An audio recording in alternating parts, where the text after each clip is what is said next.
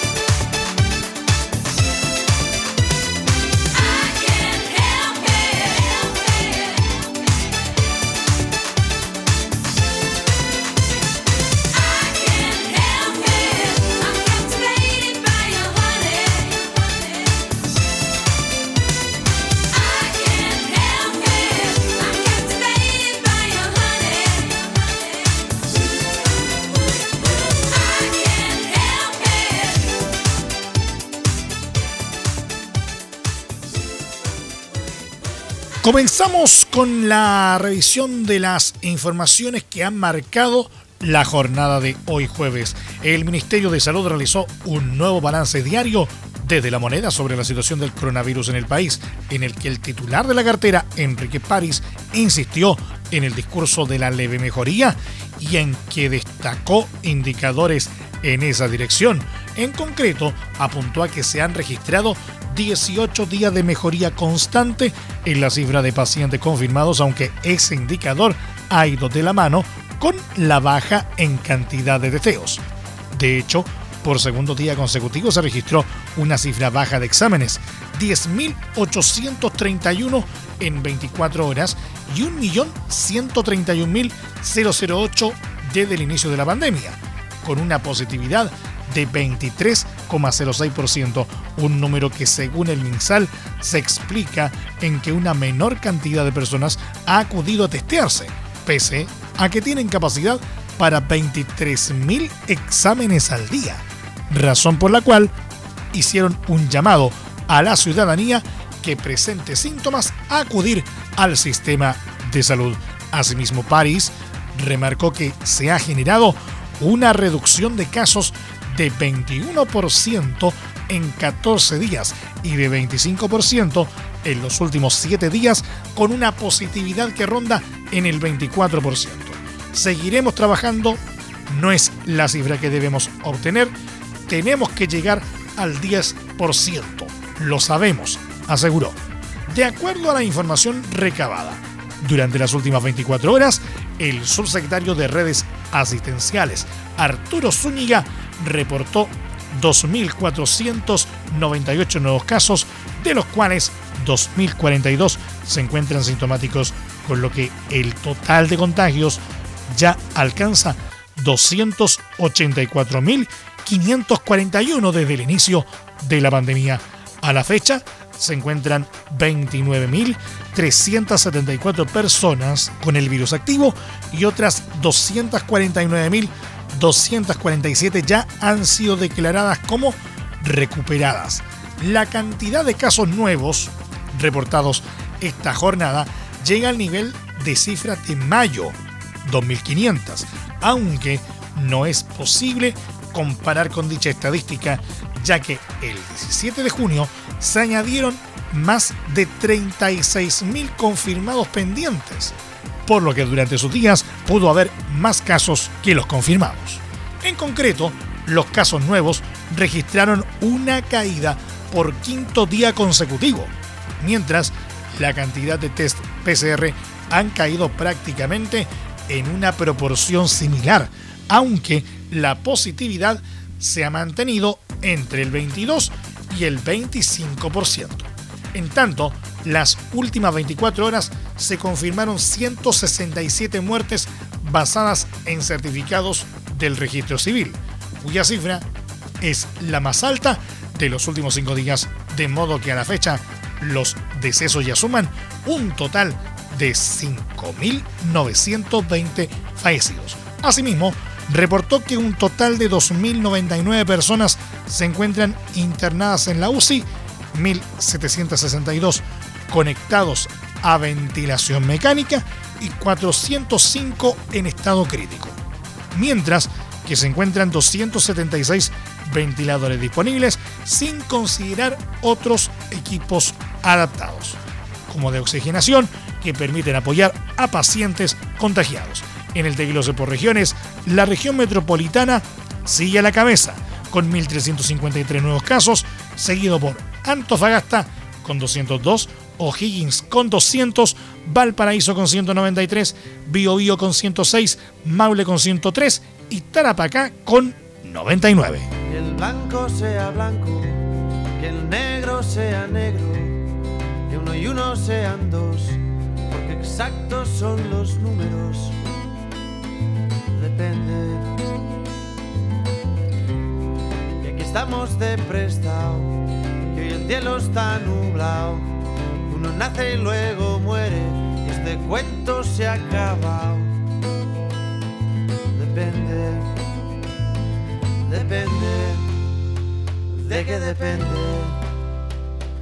De según cómo se mire, todo depende, depende de qué depende, de según cómo se mire, todo depende.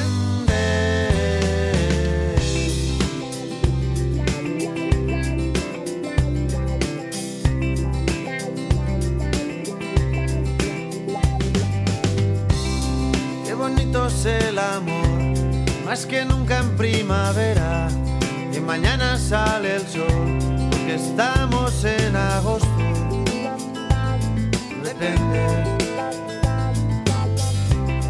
Que con el paso del tiempo el vino se hace bueno, que todo lo que sube baja, de abajo arriba y de arriba abajo. Depende, depende. Qué depende. Según cómo se mire, todo depende. Depende.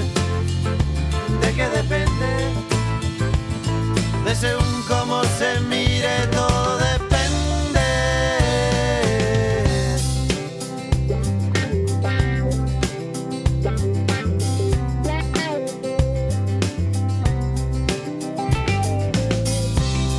Que no has conocido a nadie que te bese como yo. Que no hay otro hombre en tu vida que de ti se beneficie. Depende. Y si quiere decir sí, cada vez que abres la boca, que te hace muy feliz, que sea el día de tu boda. Depende. Depende. Según cómo se mire, todo depende. Depende.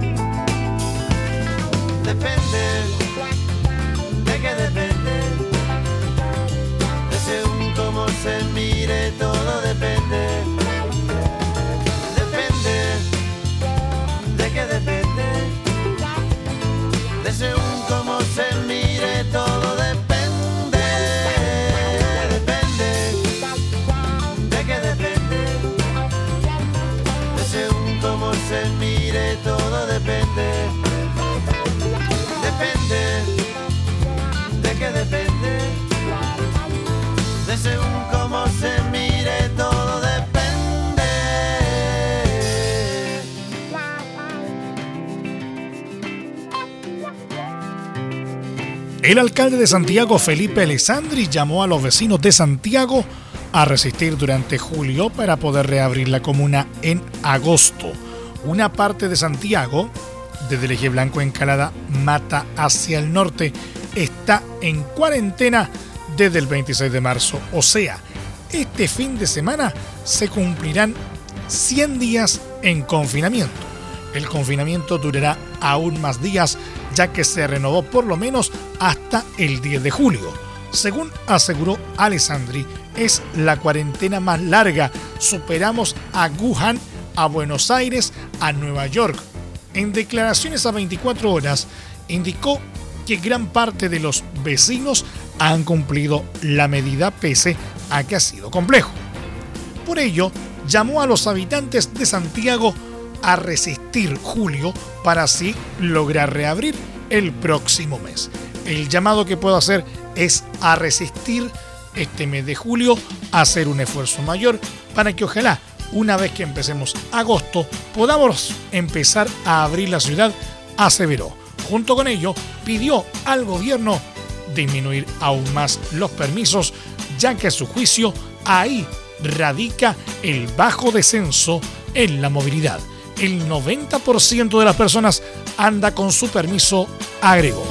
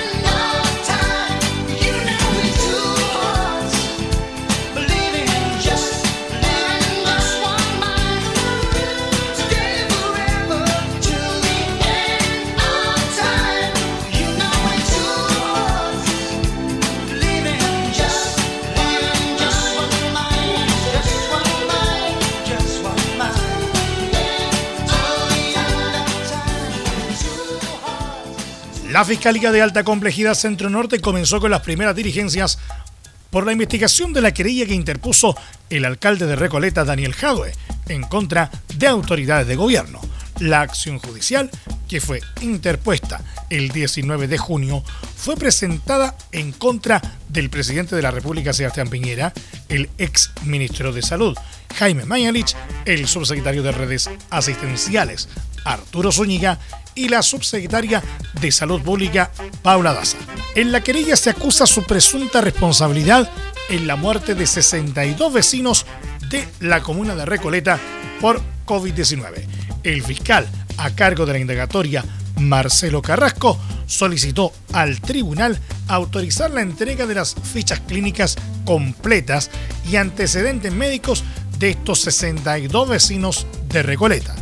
De acuerdo a la Fiscalía, estos antecedentes, que deben ser entregados por parte de cuatro centros asistenciales, serían fundamentales para continuar adelante con la investigación y también para el esclarecimiento de los hechos.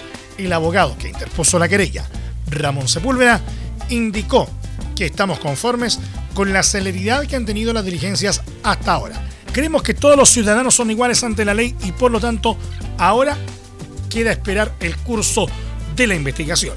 Según la querella, las autoridades no adoptaron decisiones drásticas en tal sentido, sino únicamente medidas parciales y antojadizas, sin la expresión de un criterio claro y ecuánime para su aplicación o comprensión, se indicó en la querella. En la acción judicial se invocan los delitos de denegación de auxilio, abandono de destino y cuasi delito de homicidio. Muéstrate con sencillez y confía en el azar. Creo que nos hace falta ser capaces de arriesgar.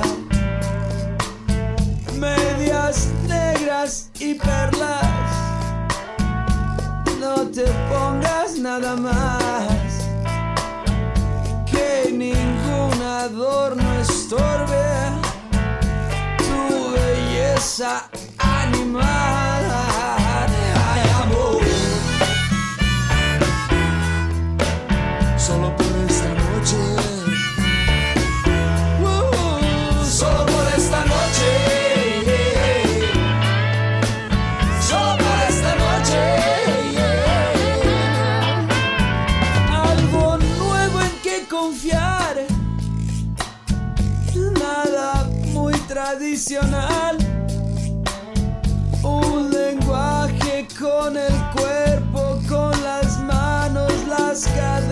Con las piernas, con tu voz. Ay, amor.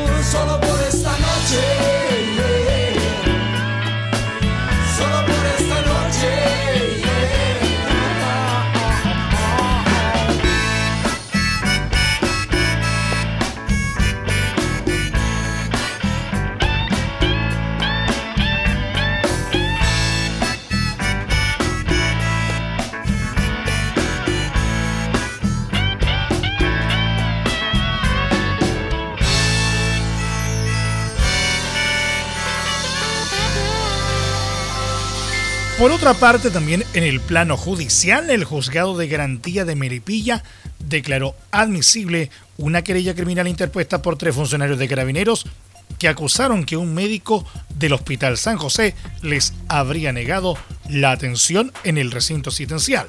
Según el parte policial, el 18 de junio, tres funcionarios de la 24 Comisaría de Melipilla fueron hasta el recinto por sentir síntomas de COVID-19. Sin embargo, acusaron que el médico identificado como Rubén Ibarra les habría negado la atención debido a que, entre comillas, no atendía Pacos. A raíz de esta denuncia, la Fiscalía Local de Melipilla abrió una investigación penal, mientras que el hospital inició un sumario administrativo para indagar esta denuncia. De acuerdo a lo explicado por el gobierno, este sumario se mantiene abierto debido a que aún se espera la entrega de testimonio de personas que están en cuarentena. Los antecedentes de la querella serán remitidos al Ministerio Público. La presidenta del Colegio Médico Isquia Siches afirmó que el doctor acusado de no querer atender a carabineros en Melipilla no hizo ninguna declaración desafortunada. Además, a través de una declaración pública, el Colegio Médico aseguró que la denuncia de carabineros no se ajusta a la verdad. Han transcurrido dos semanas desde que funcionarios de carabineros hicieron graves acusaciones a un médico del Hospital San José de Melipilla, que han generado amenazas, ataques y fustigamiento público no solo en contra del referido profesional, sino que también en contra de su familia y de los funcionarios del referido centro asistencial, señalaron. A esto añadieron que de acuerdo a los antecedentes que responsablemente hemos podido recabar, hemos llegado a la convicción de que tales acusaciones no se ajustan a la verdad. Estamos al día en Portales a través de la señal 2 de la Primera de Chile. Beautiful dawn lights up the shore for me. There is nothing else in the world. I'd rather wake up and see with you. Beautiful dawn. Just chasing time again. Thought I would die a lonely man in endless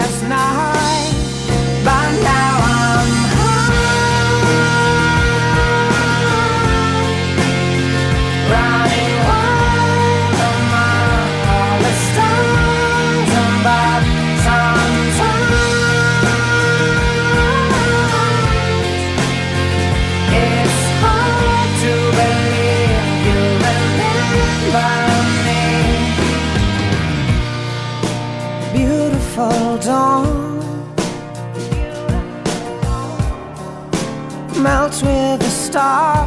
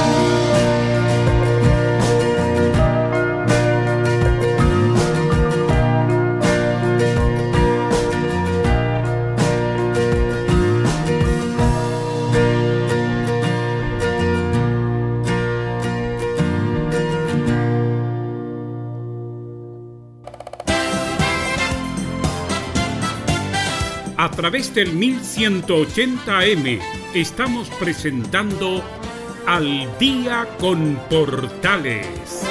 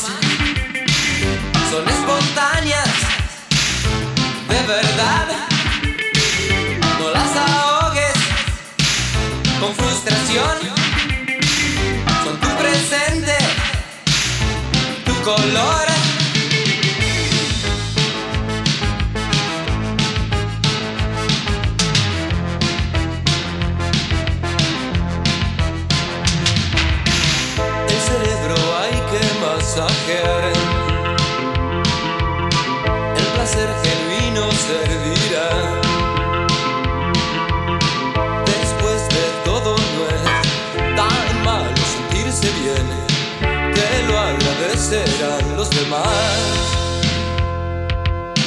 Ya sé, te quieren presionar. Las culpas te confunden más. No debes permitirlo, no rompas tu equilibrio. Defiende siempre bien tu lugar. Tus sensaciones dicen más,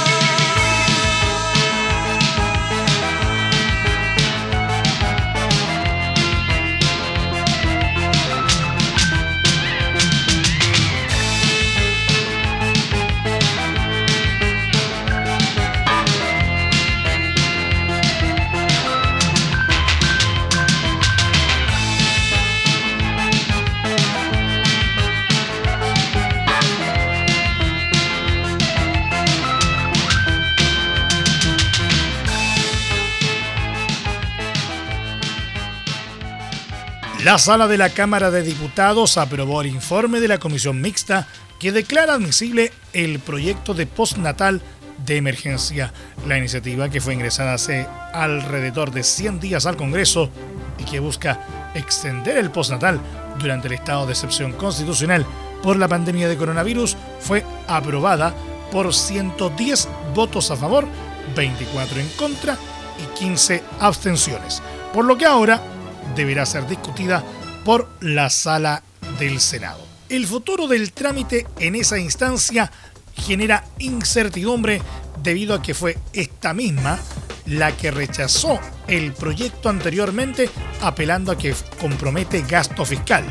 De ser ratificado por el Senado, entonces se analizará el fondo del proyecto, de lo contrario no proseguirá su tramitación.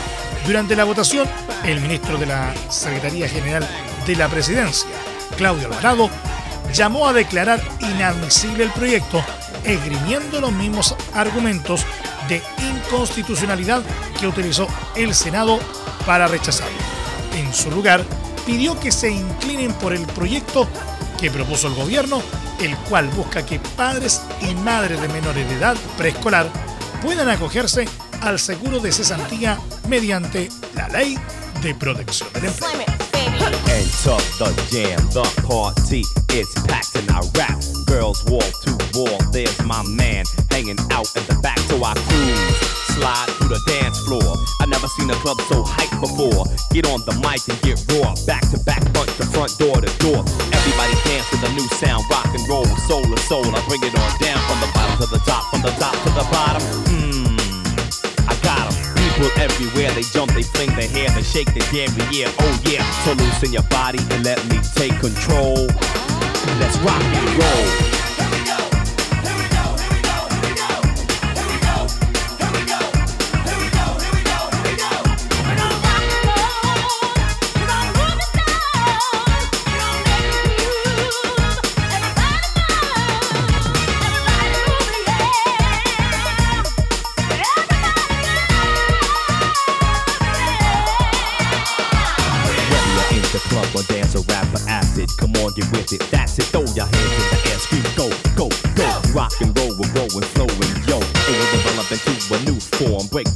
Get warm and then swarm. Come back again, tear it up, then transform.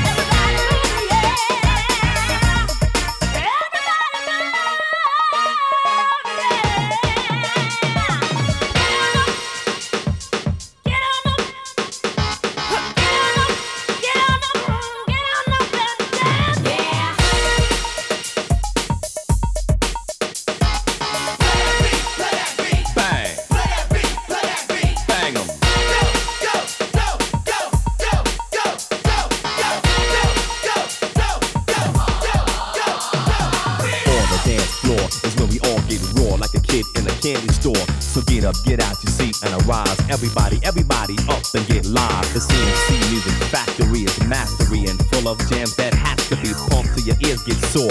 Live from Brooklyn out to the California seashore. We came to rock and roll, to get on down to something funky with soul. Robin Dave seduced it and I juiced it, spruced it, mass produced it, and you proofed it. Party people if you're having a good time and singing along with my rhyme. This goes out to the young and to the old. Let's rock and roll. Here we go, here we go, here we go, here we go. Let's rock and roll. Here we go ahead, baby.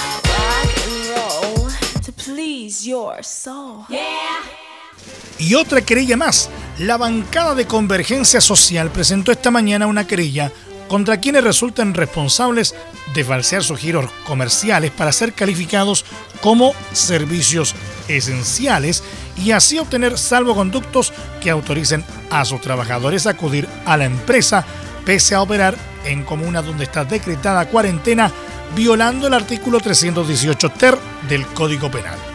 Fundamentaron esta querella en que según las autoridades de gobierno, solo En la región metropolitana, los trabajadores que están autorizados a trabajar ascienden a 2,3 millones de personas. Esta cifra, a juicio de varios expertos, dificulta la reducción de la movilidad. Sin embargo, investigaciones periodísticas han detectado varios casos en que las empresas se hacen pasar por servicios esenciales y obligan a sus trabajadores a asistir a sus puestos de trabajo, exponiendo la salud de la población y aumentando el riesgo de contagios, acusaron los diputados.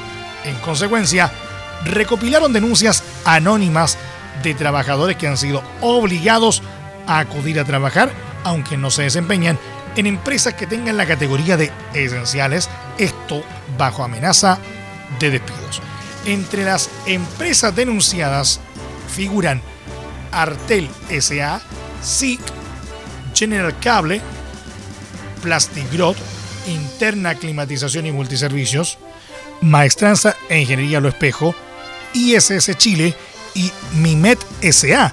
Según el Código Penal, los empleadores se exponen a presidio menor o multas que llegan hasta las 200 UTM. Advierten desde la bancada. El titular de la querella, diputado Gonzalo Winter, fundamentó que en la región metropolitana la ciudadanía lleva largas semanas en cuarentena haciendo un esfuerzo enorme para respetar las medidas sanitarias, pero no todos están cumpliendo las reglas. Tenemos casos de trabajadores que están siendo obligados por sus empleadores a asistir a sus lugares de trabajo utilizando salvoconductos presuntamente falsos. Esto configura un delito y atenta contra un efectivo control de la pandemia. Esperamos que se investigue y que los responsables sean castigados por la justicia, sostuvo. Al respecto, la abogada que lleva la causa, Betsabe Carrasco, expuso que la querella criminal es en contra de todos quienes resulten responsables por delitos en relación con la salud pública, artículo 318 y 318 ter, y también el artículo 210 referente a falso testimonio. Creemos que es importante que este tipo de hechos se investiguen para saber si efectivamente las empresas falsearon la ampliación de giro y si esta conducta puso en riesgo la salud pública. Al parecer, no serían hechos aislados, sino hechos sistemáticos y que han operado con total impunidad porque las entidades responsables no han fiscalizado estas situaciones. Dicen que todo cae cuando tiene que caer.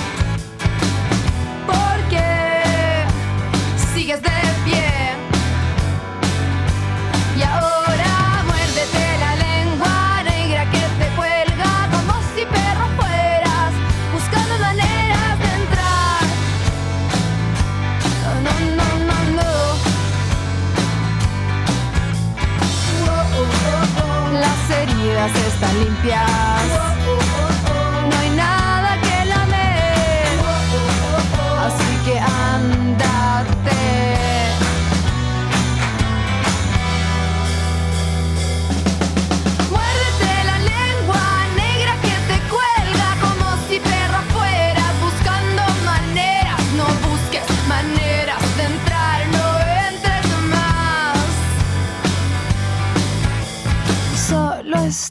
Persiguiéndote la cola y solo estás creándome un problema y no quiero más de tu compañía, no más. Las heridas están limpias. No hay nada que lamer. Así que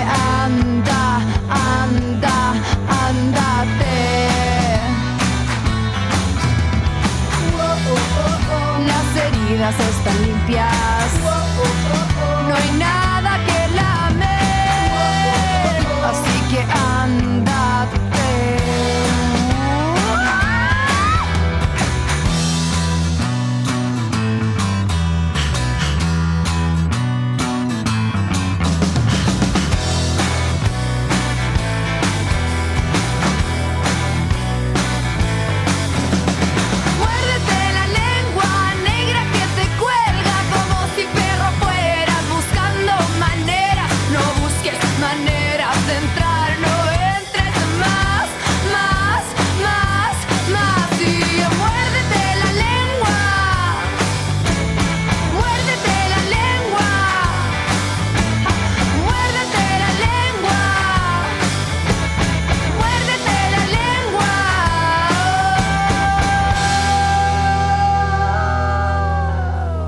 Una triste noticia para esta jornada. Ángela Geria, arqueóloga y madre de la ex presidenta Michelle Bachelet, falleció este jueves a los 93 años.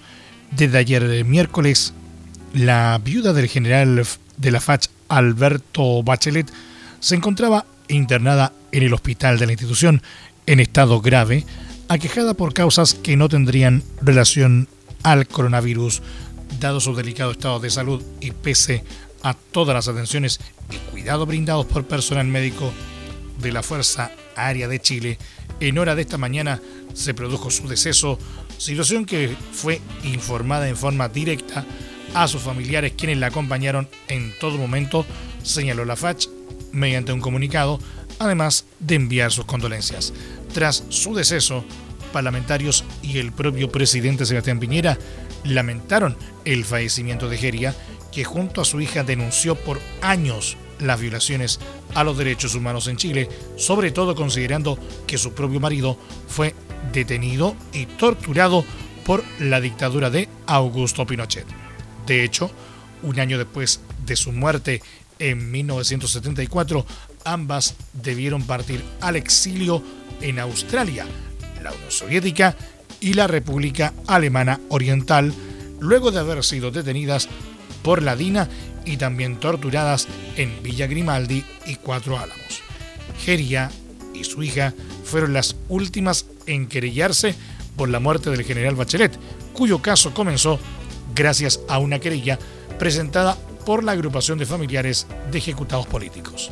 En dicho proceso, la expresidenta y su madre se negaron a pedir el procesamiento como presunto autor y o cómplice contra el general Fernando Matei, padre de la alcaldesa de Providencia, en la causa que finalizó con las condenas a dos ex oficiales de la FACH. El general Matei ha sido amigo nuestro, lo estimo mucho y tengo la certeza de que él no estuvo en la Academia de Guerra en el tiempo en que mi marido estuvo ahí, indicó en la oportunidad Ángela Geria. Bachelet, actualmente alta comisionada para los Derechos Humanos de la ONU en Ginebra, Suiza, inició las gestiones para viajar de emergencia a Chile para el funeral de su madre, por lo que debería llegar a suelo nacional durante las primeras horas de este viernes. La muerte de Ángela Geria generó condolencias y saludos desde distintos sectores para la familia de la ex presidenta Michelle Bachelet, incluidas autoridades de gobierno y parlamentarios. Uno de los primeros en expresar cercanía por su fallecimiento fue el senador Felipe Arboe, quien publicó en Twitter que Geria era una mujer valiente, visionaria y con una infinita capacidad de perdón, un verdadero ejemplo. A su vez, el presidente del Partido Socialista, Álvaro Elizalde, expresó que los socialistas estamos muy tristes y afectados por la partida de la señora Ángela Geria, una mujer ejemplar, comprometida con Chile y su gente, y que transmitió estos valores a su hija, la ex presidenta Michelle Bachelet. Expresamos nuestras condolencias a su familia y a todos sus seres queridos. Otra de las voces que expresaron su sentir por la muerte de la madre de Michelle Bachelet fue Francisco Vidal, otro era vocero de gobierno durante el mandato, quien afirmó que tuvo la oportunidad de conocerla y que fue una mujer súper vital y súper de izquierda además. En tanto, el presidente del Partido Radical, Carlos Maldonado, expresó mediante Twitter que la señora Ángela fue ejemplo de dignidad, temple y consecuencia, nuestra solidaridad y afecto a su familia. A su vez, el rector de la Universidad de Chile, Enio Vivaldi, aseguró que decretó duelo universitario tras el fallecimiento de Genia, sosteniendo que estudió arqueología en dicha casa de estudios y trabajó por muchos años para el plantel. Por su parte, la alcaldesa de Providencia, Evelyn Matei, también utilizó la red social para extender sus condolencias a Michelle Bachelet. En el escrito sostuvo que a ella, Ángela Geria, y a su padre los quise y respeté mucho y sé que mis padres sintieron lo mismo por ellos.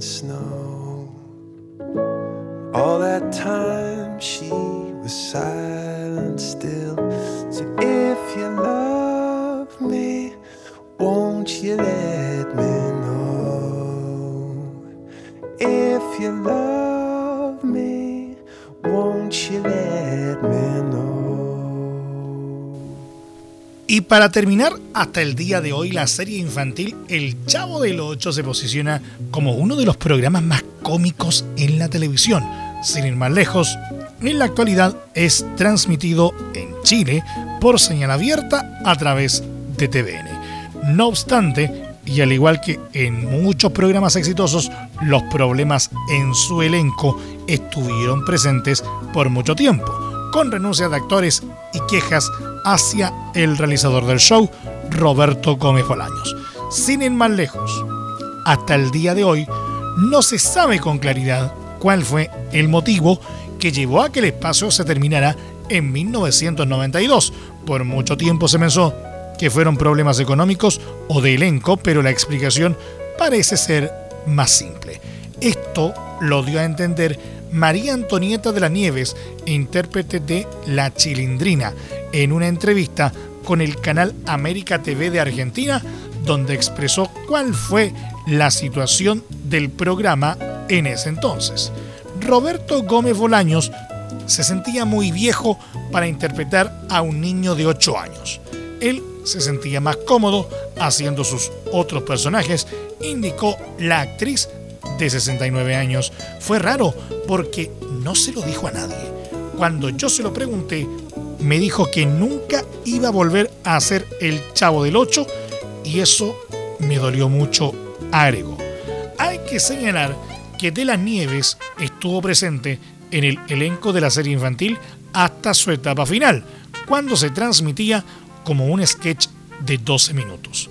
En la actualidad, la actriz se encuentra viviendo en su residencia de Ciudad de México, evitando salir de su casa para evitar contagios de coronavirus. Tal vez quiera alguien venir y llevarse de aquí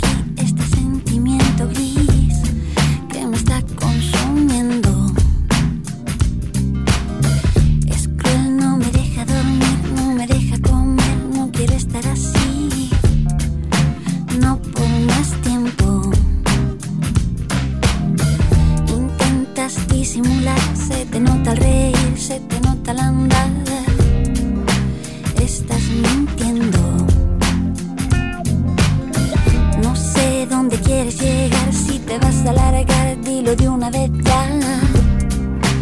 Estoy sufriendo. Hoy, después de tanto tiempo, de habernos hecho tanto daño, no. Hoy ya no te quiero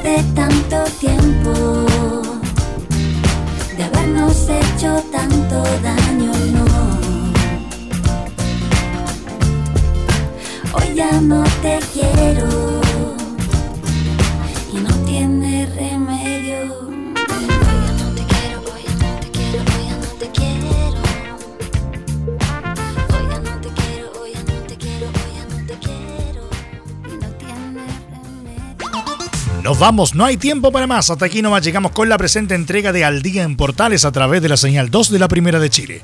Les acompañó Emilio Freixas. Les recuerdo que mes nuevo, calendario nuevo para la restricción vehicular. Mañana viernes, los vehículos catalíticos inscritos antes de septiembre de 2011 cuyas placas patentes terminen en los dígitos 4 y 5 no podrán circular en la capital.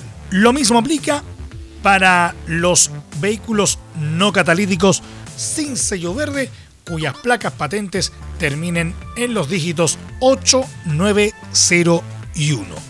En ambos casos, la medida rige entre las 7.30 y las 21 horas.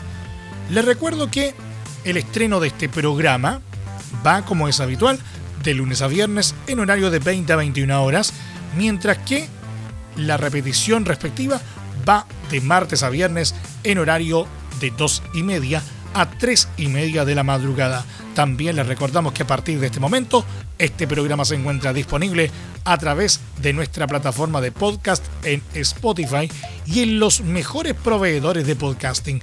Búsquenos como Al Día en Portales. Una nueva cita con la actualidad y las buenas canciones al estilo de la Primera de Chile. Mañana, como es habitual, Dios mediante, en este mismo horario. Cuídense y ahora más que nunca, quédate en casa que el próximo puedes ser tú. Nos vemos, cuídense. Hasta mañana con el favor de Dios. Chao, chao. Radio Portales 1180M tuvo el agrado de presentar Al Día con Portales.